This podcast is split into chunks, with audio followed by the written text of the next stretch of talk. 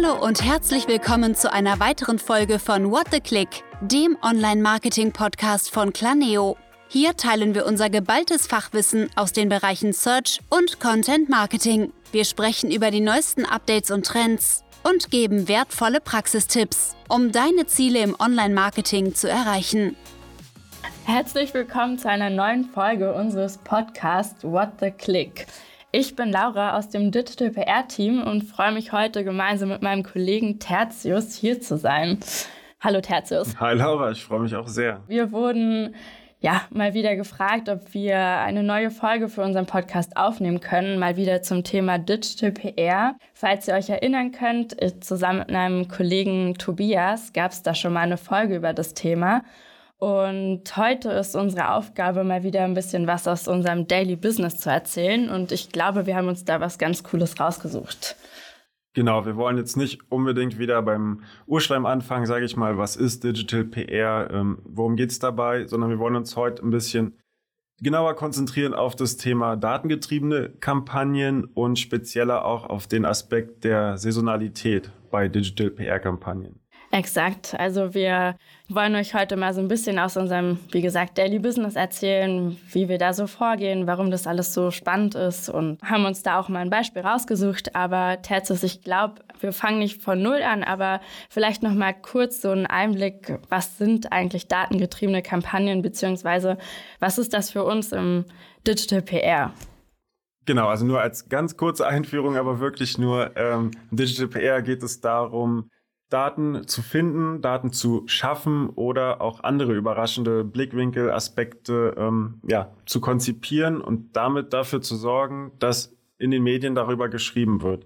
Und dass zum Beispiel unsere Kunden als Quelle dieser Daten dann in den Medien stehen. Dann steht dort mal ganz vereinfacht zum Beispiel, wie eine Studie von HelloFresh ergeben hat, kostet eine Kugel Eis 1,70 Euro in München. Jetzt mal stark vereinfacht. Das ist unser Ansatz. Und um das zu schaffen, gibt es verschiedene Möglichkeiten. Man kann sehr interaktiv sein, man kann ähm, eine Umfrage machen, man kann ja kleine Spiele oder Tools oder Rechner konzipieren, aber eines der ja, wichtigsten Formate immer noch im Digital PR-Bereich sind einfach datengetriebene Kampagnen. Jetzt hast du schon ein paar Formate unserer, ja, unserer Kampagnen schon vorweggenommen, aber wir wollen heute über die datengetriebenen Kampagnen sprechen und ja, wollen wir einfach mal direkt mit unserem Beispiel anfangen? Als Beispiel haben wir heute mitgebracht, sozusagen, wir haben es jetzt genannt, das ICE-Ranking. Da haben wir für HelloFresh eine Datenrecherche angefangen, beziehungsweise ist es ein bisschen komplizierter, das Thema mit dem Eis, Eis-Ranking. Also vielleicht gehen wir doch noch mal einen Schritt zurück ja. und schauen, ähm, was so der das Schöne ist von datengetriebenen Kampagnen. Denn wenn du Daten findest, die etwas belegen, etwas Neues zeigen, neue Fakten auch mehr oder weniger ans Tageslicht bringen, dann hast du immer eine Chance aus einer, ja, aus einer gesellschaftlichen Diskussion, aus einem polarisierenden Thema, Jetzt gerade ist es absolut das Thema Preise, Geld, Inflation, diese ganzen Entwicklungen. Und wenn du da jetzt, sage ich mal, reinkommst in diese Nachrichten und aktuell einen Vergleich machst, was kostet sowas wie Döner, was jeder isst, was kosten eben Kugeleis, die jetzt im Sommer äh, wahrscheinlich jeder gerne essen würde, ähm, was kostet im Biergarten das Bier und so weiter. Diese Vergleiche ist jetzt gerade was, was seit ein, zwei Jahren sehr, sehr gut funktioniert mit den Preisen, aber generell hat man die Möglichkeit, so, also jetzt mal salopp gesprochen, ähm, es ist die, die Annahme, ja, alles wird ja teurer, man kann sich gar nichts mehr leisten. Jetzt bei dem Thema Preis und wir kommen dann zum Beispiel und machen wirklich mal einen Preischeck. Was kostet der Döner? Was kostet ja. Pizza? Was kostet es? Und so kann man dann so ein, ja, so einem gesellschaftlich relevanten Thema mit Fakten auch mit ein bisschen eine Grundlage geben. Und das ist so ein bisschen auch der, der Anspruch, den wir da haben. Allerdings müssen die Daten da auch ja, glaubwürdig und objektiv sein, damit das okay. möglich ist. Du warst ja selber auch sehr intensiv an der Kampagne beteiligt. Bei mir war es eher nur so ein kleiner Teil. Deswegen vielleicht kannst du die ZuhörerInnen mal abholen zu der Frage, vielleicht jetzt auch konkret zu dem Beispiel, wie habt ihr die Daten gefunden oder generell, was gibt es für Möglichkeit, an diese Daten für die datengetriebenen Kampagnen zu kommen? Ja, sehr gute Frage. Also es gibt viele Möglichkeiten und es ist auch immer so ein bisschen die Herausforderung, da ja die beste Möglichkeit zu finden. Erstmal hatten wir generell das Thema Eis, also super mhm. saisonal, es ist Sommer, es ist heiß, alle wollen einfach ein Eis essen. Deswegen wollten wir das Thema gerne aufnehmen, haben uns damals, glaube ich, im, im Frühling schon die Gedanken dazu gemacht, denn das braucht natürlich immer ein bisschen Vorlauf, um sowas dann auch an die Redaktion zu bringen.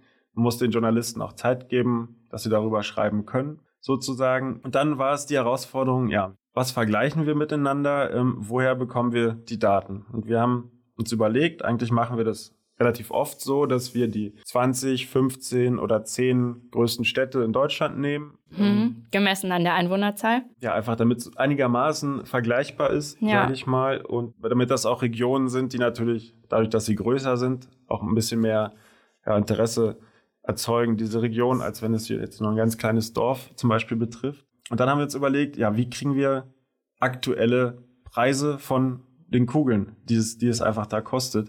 Wir haben dann, es gibt so klassische Methoden über Google Maps, klar, ähm, zu schauen, haben diese Eisdielen vielleicht sogar äh, Internet, also Webseiten, ähm, ist da was einsehenbar? Dann gibt es noch so klassische Portale wie entweder ja, Google Maps, wo vielleicht Leute Bilder raufgeladen haben, aktuelle Bilder von Speisekarte, oder es gibt so Yelp und TripAdvisor, wo teilweise eben auch Speisekarten online einsehbar sind. Ja, wobei ich glaube auch, also man kennt es ja selber, bevor du zu einem Eisladen gehst, guckst du meistens nicht aufs Handy, wie viel kostet eine Eiskugel, sondern eigentlich gehst du ja immer hin, wirst dann irgendwie vom Preis überrascht. Aber ich meine, wer ein Eis will, holt sich das dann wahrscheinlich auch. Genau, also das ist sowieso so ein Faktor, aber wir haben jetzt auch schon gemerkt, dass gerade wenn so eine Kugel über zwei Euro irgendwie ähm, kostet, ist es schon ein ein Faktor, der die Leute dann ein bisschen abhält davon, auch ein Eis, Eis zu essen. Das, ja, aber unser Anspruch war es auf jeden Fall genau die, die passenden Preise gerade zu finden, die damals im letzten Jahr aktuell waren. Ja. Wir haben eben gemerkt, online sind die das nicht. Da sind dann Bilder von vor zwei Jahren drin, wo da mal eine Kugel noch irgendwie 70 Cent gekostet hat. Hat aber natürlich nichts mehr mit der Realität zu tun. Und dann haben wir uns ähm, entschieden, pro Stadt zehn Eisdielen anzurufen. Einfach telefonisch haben sie gefragt, was kostet bei euch eine normale Kugel Schokolade? Mhm. Was kostet eine Kugel Premium? Vielleicht ein bisschen teurere Zutaten und habt ihr veganes Eis auch im Angebot?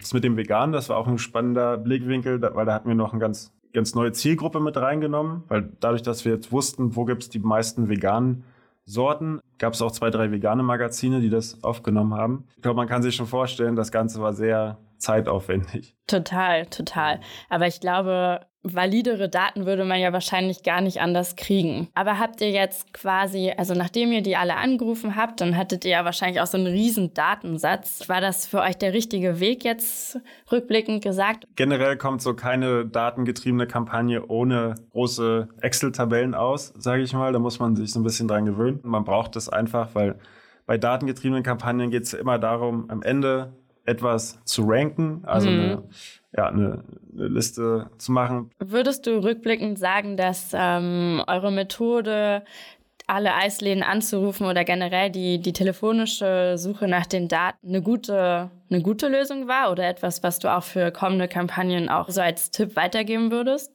Also ich stehe nach wie vor zu 100 Prozent hinter dieser Methode, denn ich bin der Meinung, das war die, die beste und aktuellste und valideste Methode, um an diese Daten zu kommen. Aber es war sehr, also was heißt enttäuschend? Also wir haben es damals schon in viele Medien geschafft, auch in größere Medien, Cosmopolitan ähm, und so weiter. Aber wir haben gemerkt, einmal Thema Timing, wir waren einen kleinen Tick zu langsam, beziehungsweise gab es eine, ja, ein ähnlichen Vergleich von ja, jemand anderem sozusagen und die haben es sich viel einfacher gemacht. Die haben die zehn größten Städte genommen und die haben drei online einsehbare Speisekarten genommen von diesen Eisdielen und haben daraus ihr Ranking gemacht. Also eigentlich quasi das, was wir umgehen wollten. Genau, ja. Okay, haben sie dann quasi für sich genutzt. Genau so. Und dann hat man aber gemerkt, dass einfach, weil sie wahrscheinlich auch die ersten in dem in dem Sommer waren, dieses, diese, diese Daten angeboten haben, haben die Medien das aufgenommen, teilweise. Und da hat man dann schon gemerkt, dass nicht unbedingt differenziert wurde, woher sind diese Daten, wie, ja, wie aktuell und valide sind die. Das war so ein bisschen so ein Learning für uns, sage ich mal, ein bisschen schneller zu sein, obwohl wir natürlich nie, du weißt nie genau, was jetzt andere Agenturen oder andere Kunden gerade für ja. Projekte in der Pipeline haben, wann die damit rausgehen. Das war immer ein Risikofaktor, also Learning auf jeden Fall so früh wie möglich, diese Daten auch raus, rauszugeben, auch wenn jetzt vielleicht noch im April, Mai ist, schon mal, wenn man die Daten hat, schon mal Raus damit an die Journalisten. Ja, oder zumindest so eine Art Reminder, ne? dass man sagt, ey, wir haben da was geplant, ähm, macht euch darauf bereit, so in, weiß ich nicht, ein bis zwei Monaten kommt dann nochmal eine Mail zu dem Thema. Ich glaube, das ist auch so was, was man mittlerweile ganz gut anwenden könnte. Genau, da ist auch ein wichtiger Punkt. Ich sage jetzt, sage jetzt mal einfach die, die Konkurrenz, die das da gemacht hat, ähm, diesen Eiskugelvergleich, die haben das auch zum zweiten oder dritten Mal, also Jahr in Folge gemacht. Und ich glaube, das ist ein wichtiger Aspekt, den wollte ich hier heute auch noch unbedingt sagen, ähm, Kampagnen zu wiederholen. In einer gewissen Regelmäßigkeit Kampagnen zu wiederholen, kann unglaublich sinnvoll sein. Denn wir merken das gerade an anderen Projekten, also einmal sogar auch bei dem bei unserem Ice-Ranking, war es dieses Jahr, glaube ich, so die, ja, die Cosmopolitan hat quasi wieder gefragt, macht ihr da dieses Jahr wieder was? Ähm, können wir das benutzen? Oder auch bei T-Online ähm, war das auch so. Die haben uns auch aktiv gefragt, ob wir dieses Jahr eine Kampagne wiederholen, die wir ja. im letzten Jahr gemacht haben. Und also ja, irgendwie auch so eine Art Vertrauensbonus, oder? Absolut, genau. Also als, als Brand, sage ich mal, als die du da rausgehst, du machst dir einen Namen, nicht nur, aber besonders auch bei Journalisten, die dann einfach wissen, Firma XY ist eine, eine gute Quelle für Daten, ähm, die haben schon das und das gemacht, vielleicht machen die das wieder, vielleicht machen die was Neues.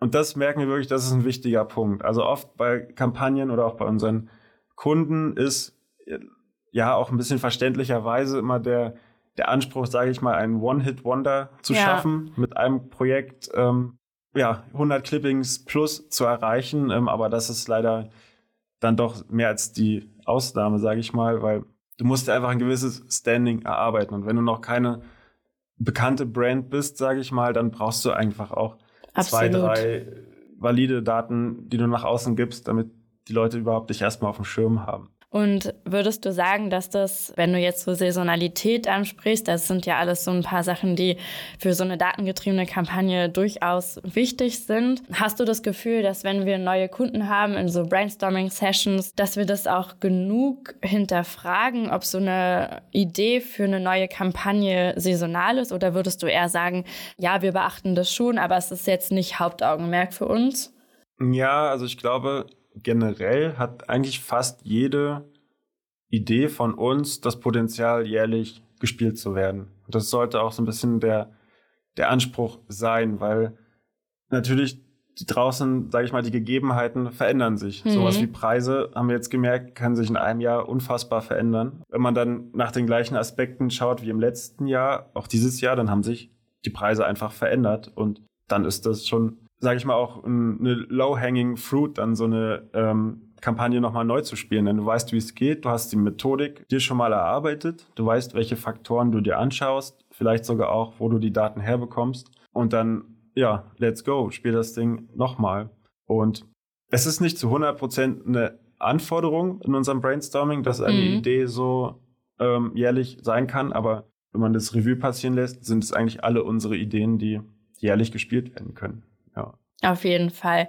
Oder es kommt natürlich auch immer so ein bisschen auf den Kunden drauf an, auf die Anforderungen. Aber wenn man jetzt so eine, so eine coole Idee hat oder zum Beispiel bei dem, bei dem Thema Eis, dass wenn man dem Kunden das natürlich dann auch so klar macht, dass man sagt, ey, das Thema lässt sich unglaublich gut nächsten Sommer einfach nochmal spielen, dass das ja auch so ein bisschen ja, Möglichkeit ist, den Kunden auch längerfristig an sich zu binden, weil man einfach merkt, ey, das Thema, das funktioniert irgendwie gut, das kann man immer wieder spielen. Lass uns das einfach irgendwie beibehalten und dann vielleicht auch oder bei dem Thema zumindest so im Hintergedanken zu bleiben. Absolut. Das, das klingt halt so ein bisschen jetzt irgendwie wie eine Floskel, aber es macht auch für uns viel mehr Spaß, wenn wir mit Kunden ja. langfristig als, als Partner agieren, weil irgendwann weißt du einfach, was sind die Anforderungen, welche Medien kommen gut an, was ist so Tone of Voice, worauf gilt es zu achten.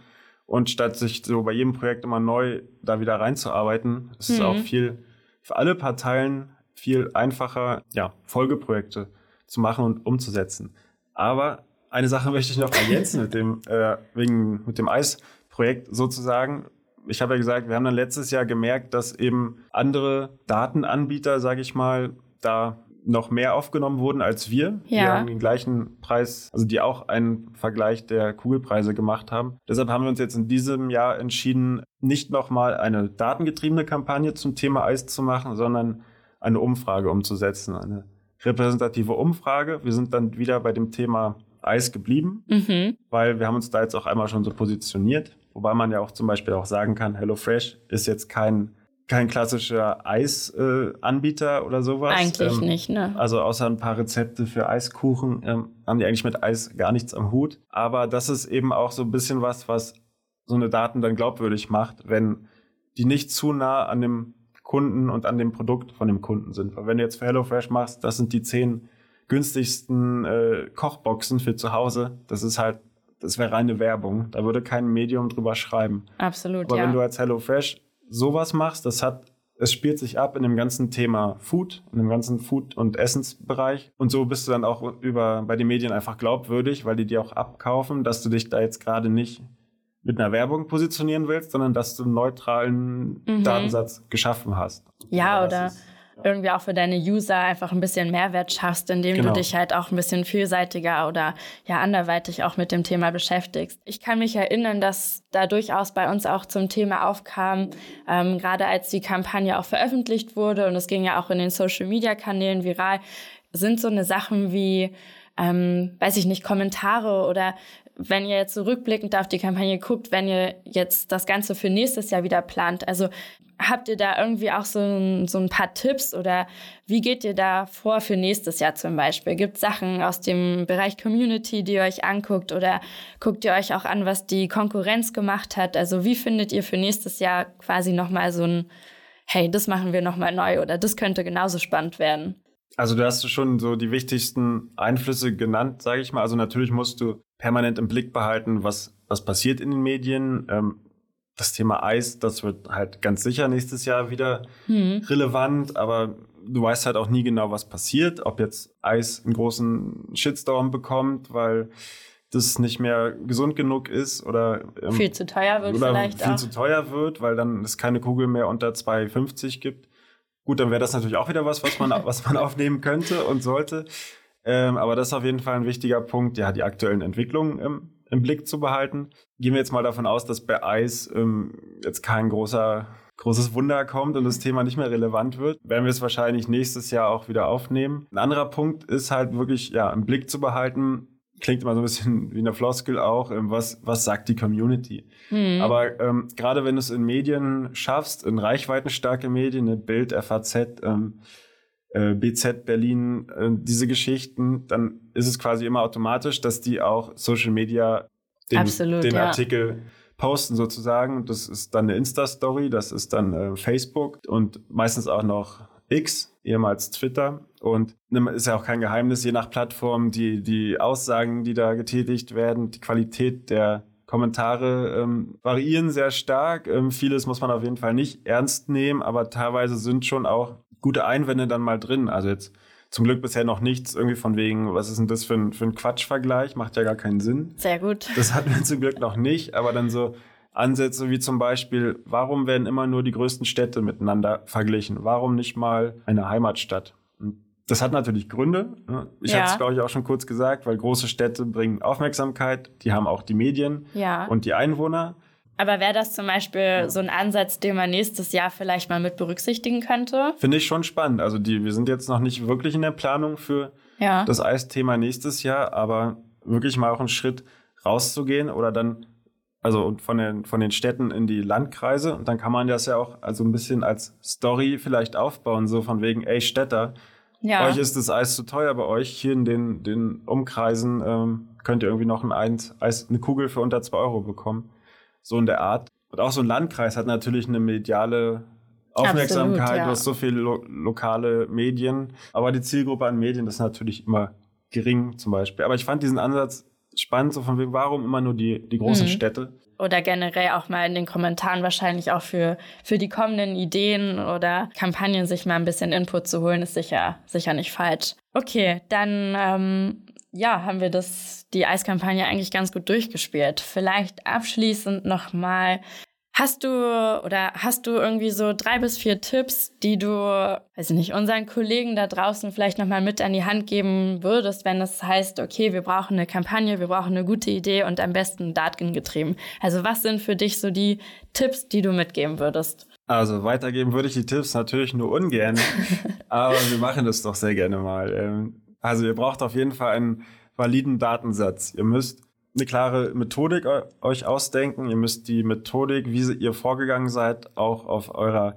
Landingpage darstellen, damit es für Journalisten nachvollziehbar ist. Das ganz Wichtige ist, es muss nachvollziehbar sein, welche Daten habt ihr miteinander verglichen, mhm. warum habt ihr diese Daten miteinander verglichen. Warum denkt ihr, dass diese Daten, die ihr da verglichen habt, wichtig sind, um die Aussage zu treffen, zum Beispiel, ja, wenn es ein Thema Biergarten geht, was kostet ein Schnitzel, was kostet ein Bier, was kostet der Eintritt vielleicht könnt, und welche Bewertungen hat, haben die Biergärten. Daraus könnte man zum Beispiel schon ein einfaches Ranking machen. Da mhm. muss man jetzt nicht die Sonnenstunden in der Stadt miteinander vergleichen oder die Dichte der kind Kitas, damit die Eltern da ihre Kinder abgeben können, wenn sie im Biergarten holen. Sowas würde keinen Sinn machen an der Stelle. Also valide Datensätze, nicht zu viele Faktoren, zeigt die Methodik für alle, die sie sehen wollen. Ganz wichtig, werbefrei und so unabhängig wie möglich. Auch wenn ihr die Daten irgendwie präsentiert, ähm, schreibt da nicht überall Sale hin und macht irgendwelche äh, Buttons, ne, Call to Actions, irgendwas jetzt hier anmelden. Sowas sind immer Sachen, die schrecken in dem Fall dann eher ab, weil wir wollen Absolut, vor allem ja. Journalisten überzeugen, dass sie darüber schreiben, aber natürlich auch die User seht so eine Digital PR-Kampagne nicht als Sales-Kampagne, nicht als Lead-Gewinnungskampagne, sondern ja, es geht darum, in den Medien sich als Quelle guter Daten zu positionieren. Das richtige Timing ist das A und O. Ne, Halloween, Ostern, Sommer, Winter äh, ist es alles keine Überraschung, sage ich mal. Diese Events, ähm, die lässt sich ganz gut vorausplanen, gebt aber auch den Redaktionen Zeit dafür. Also schreibt den dann nicht eine Woche vor Ostern erst mit euren Daten, ja. sondern versucht es zwei, drei, vier Wochen. Je weiter voraus, desto besser. Aktuelle Relevanz, äh, wir hatten das Thema, ne, Geld äh, ist aktuell gerade einfach omnipräsent, dieses Thema. Aber es gibt natürlich immer aktuelle Entwicklungen. Ähm, ja, behaltet das im Blick, versucht am besten Saisonalität mit nochmal Relevanz aufzuladen. Ja verbindet euch mit Journalisten. Da haben wir wieder das Thema ähm, so Folgekampagnen, jedes Jahr quasi ein Projekt zu einem Thema. Journalisten, wenn sie das erste Mal das sehen, vielleicht schreiben sie schon drüber, vielleicht nehmen sie es nur wahr.